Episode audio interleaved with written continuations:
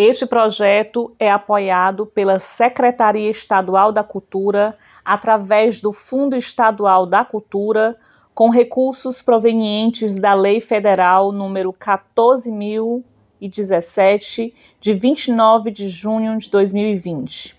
Realização Biblioteca Comunitária Papoco de Ideias.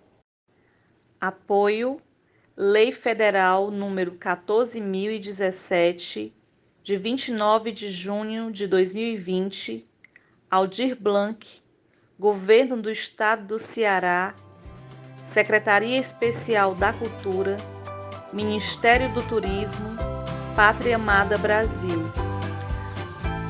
O projeto Na Ponta da Língua objetiva realizar um antigo sonho de muitas crianças atendidas pela Biblioteca Comunitária Papoco de Ideias, fazer um livro.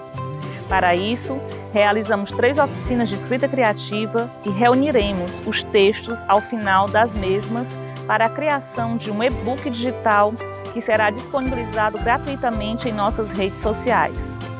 Além disso, pensando em estimular a autoestima, o empoderamento e o pensamento crítico das crianças da comunidade do PC, especialmente do Pan-Americano, serão realizadas também oficinas para a gravação de podcasts que incluirão a narração de 10 livros infantis com temáticas afro-brasileiras e indígenas. Os podcasts serão disponibilizados gratuitamente no Spotify e no YouTube da Papoco de Ideias. A Zizi, o presente precioso, texto Lucimar Rosas Dias, ilustrações Ana Luísa Maisonap. Azizi, Azizi, chamou uma voz bem de longe. E o pequeno Azizi, sem nenhuma preocupação na voz, devolveu o grito enquanto se preparava para descer aquela quase montanha do jardim de sua casa. Já vou, já vou, disse ele, escorregando pela grama verdinho, verdinho. Ao fim da descida, um abraço forte, bem apertado, estava à sua espera. Hum, tão gostoso como algodão doce. Por um tempo ficaram os dois juntinhos, cada um dentro do abraço do outro. Parecia até aquela história do rio Solimões com o Rio Negro. No Amazonas, dois rios diferentes que se encontram formando um só.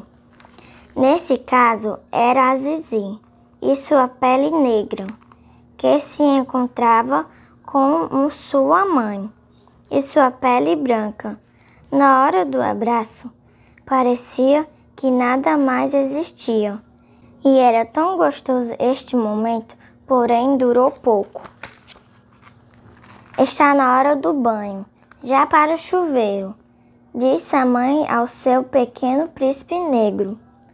A Zizi respondeu reclamando: Ah, tão cedo. Cedo, veja o sol, já está se pondo. A Zizi, contrariado, respondeu: Depois do banho, você conta a história do meu nascimento?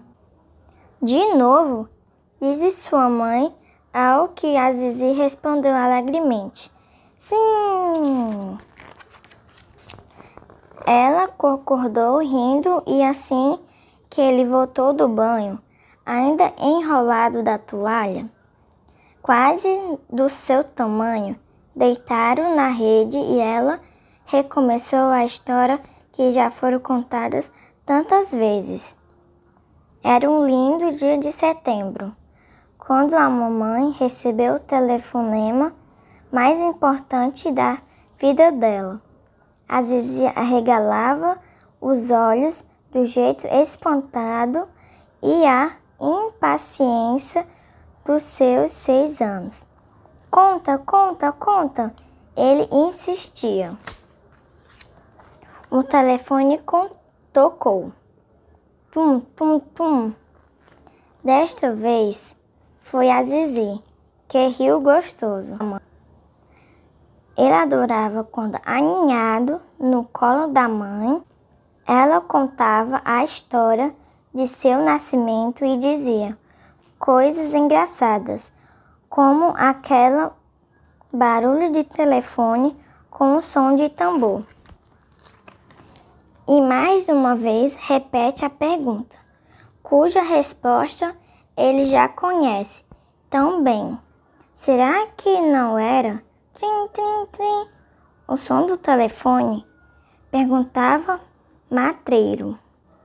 E a mãe respondia paciente e enfaticamente: Não, o telefone tocou igual aos tambores para chamar os orixás como aqueles que seus ancestrais usavam lá do outro lado do oceano, na África.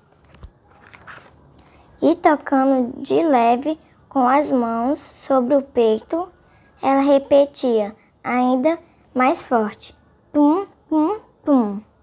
E então, e então perguntava ansioso o pequeno Azizi. Naquele instante, meu coração disparou e bateu no mesmo jeito que os tambores, e tenho certeza que qualquer pessoa poderia ouvi-lo de longe.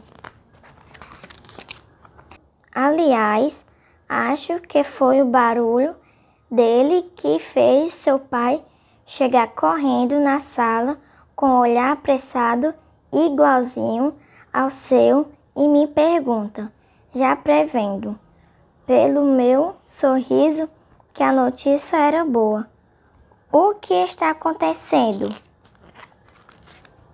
E o que mais? dizia Zizi, ansioso para ver a parte da história que ele mais gosta. Eu gritei: Ele chegou!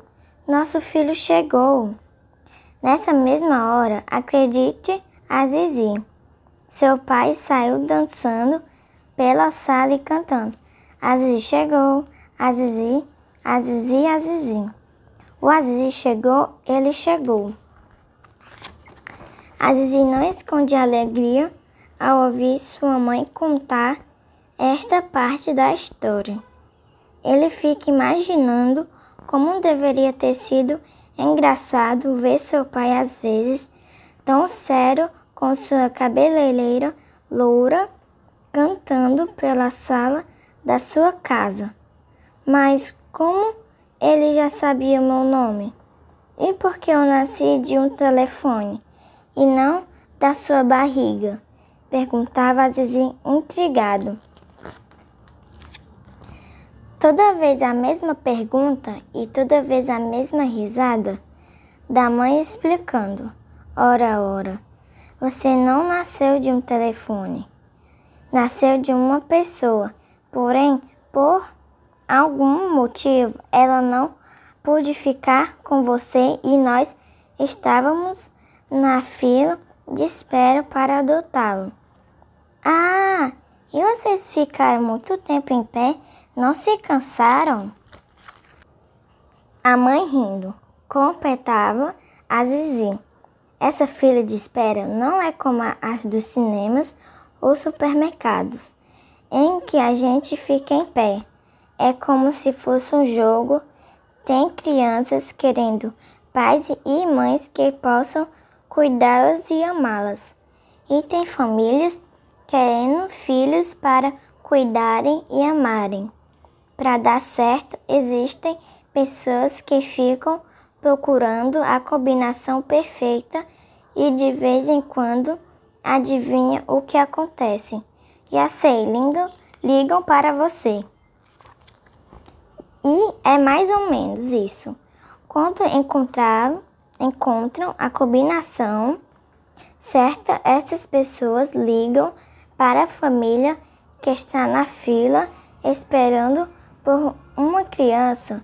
No nosso caso, quando você chegou, ligaram para mim. Azizim pensativo, com cara de que não entendeu muito bem, insistia na pergunta ainda sem resposta. Hum, e como o meu pai sabia o meu nome? Ele já havia escolhido os nomes desde que entramos na fila de espera da adoção.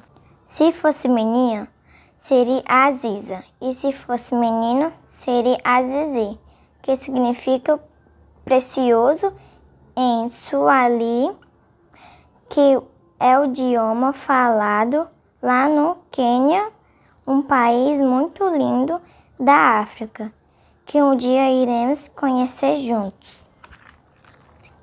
Ah, entendi. E por que eu vim da África? Querido, você não veio da África, mas os seus antepassados vieram de lá e isso nos enche de orgulho. Por isso queríamos que você tivesse um nome de origem africana.